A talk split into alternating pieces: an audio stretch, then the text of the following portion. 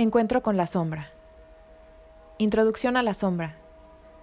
La sombra personal se desarrolla en todos nosotros de manera natural durante la infancia. Cuando nos identificamos con determinados rasgos ideales de nuestra personalidad, como la buena educación y la generosidad, por ejemplo, cualidades que por otra parte son reforzadas sistemáticamente por el entorno que nos rodea, vamos configurando lo que W. Brooke Joy llama el yo de las resoluciones de Año Nuevo. No obstante, al mismo tiempo, vamos desterrando también a la sombra aquellas otras cualidades que no se adecúan a nuestra imagen ideal, como la grosería y el egoísmo, por ejemplo.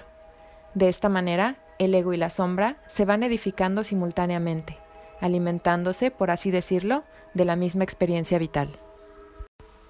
Son muchas las fuerzas que coadyuvan a la formación de nuestra sombra y determinan lo que está permitido y lo que no lo está los padres, los parientes, los maestros, los amigos y los sacerdotes constituyen un entorno complejo en el que aprendemos lo que es una conducta amable, adecuada y moral, y lo que es un comportamiento despreciable, bochornoso y pecador. La sombra opera como un sistema psíquico autónomo que perfila lo que es el yo y lo que no lo es.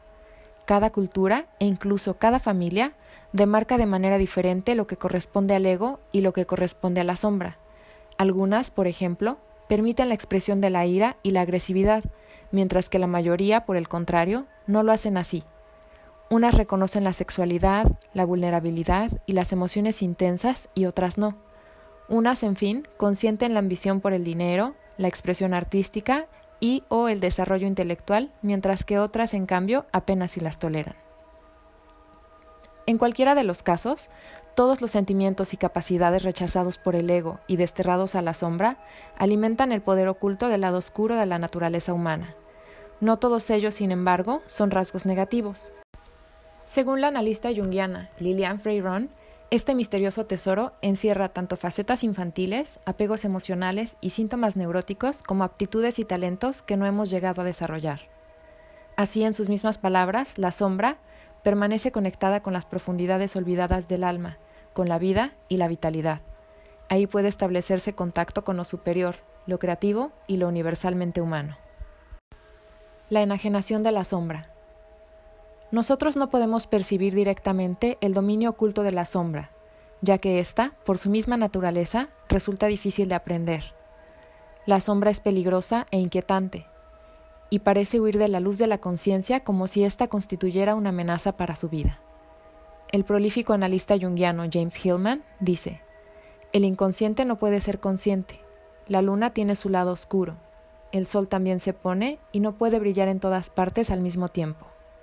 La atención y la concentración exigen que ciertas cosas se mantengan fuera del campo de nuestra visión y permanezcan en la oscuridad.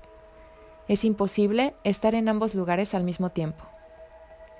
Así pues, solo podemos ver la sombra indirectamente a través de los rasgos y acciones de los demás. Solo podemos darnos cuenta de ella con seguridad fuera de nosotros mismos. Cuando, por ejemplo, nuestra admiración o nuestro rechazo ante una determinada cualidad de un individuo o de un grupo, como la pereza, la estupidez, la sensualidad o la espiritualidad, pongamos por caso, es desproporcionada, es muy probable que nos hallemos bajo los efectos de la sombra, de este modo, pretendemos expulsar a la sombra de nuestro interior, proyectando y atribuyendo determinadas cualidades a los demás, en un esfuerzo inconsciente por desterrarlas de nosotros mismos. La analista junguiana Marie-Louise Bonfrance ha insinuado que el mecanismo de la proyección se asemeja al hecho de disparar una flecha mágica. Si el receptor tiene un punto débil como para recibir la proyección, la flecha da en el blanco, Así, por ejemplo, cuando proyectamos nuestro enfado sobre una pareja insatisfecha, nuestro seductor encanto sobre un atractivo desconocido o nuestras cualidades espirituales sobre un gurú, nuestra flecha da en el blanco y la proyección tiene lugar. A partir de entonces se produce un misterioso vínculo entre el emisor y el receptor, cosa que ocurre, por ejemplo, cuando nos enamoramos, cuando descubrimos a un héroe inmaculado o cuando tropezamos con alguien absolutamente despreciable.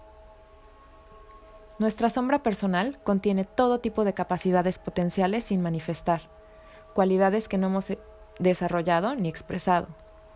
Nuestra sombra personal constituye una parte del inconsciente que complementa al ego y que representa aquellas características que nuestra personalidad consciente no desea reconocer y consecuentemente repudia, olvida y destierra las profundidades de su psiquismo, solo para reencontrarlas nuevamente más tarde en los enfrentamientos desagradables con los demás.